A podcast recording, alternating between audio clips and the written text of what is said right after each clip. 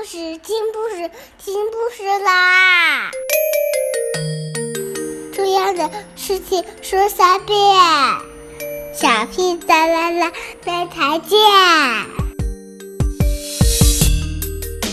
快来听故事吧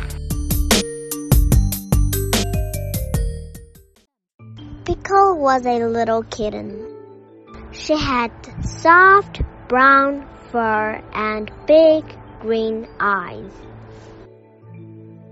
Sometimes she was a good little kitten, and sometimes she was not so good.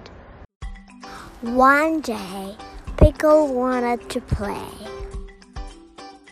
Pickle went into the kitchen. There was a big pile of washing in a basket on the floor.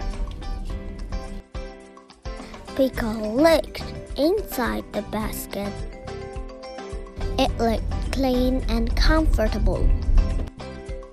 Pickle said, I can play in here.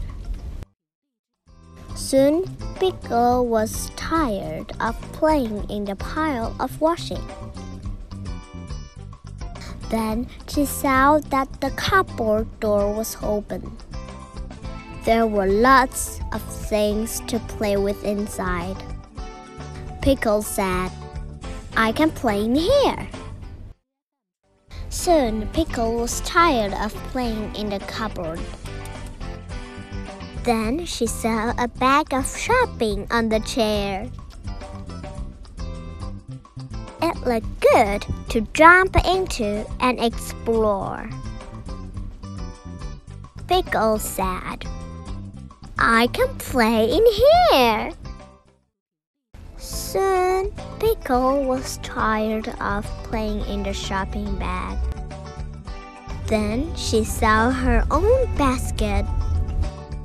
It looked soft and warm.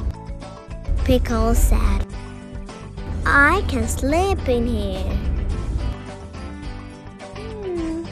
Hmm.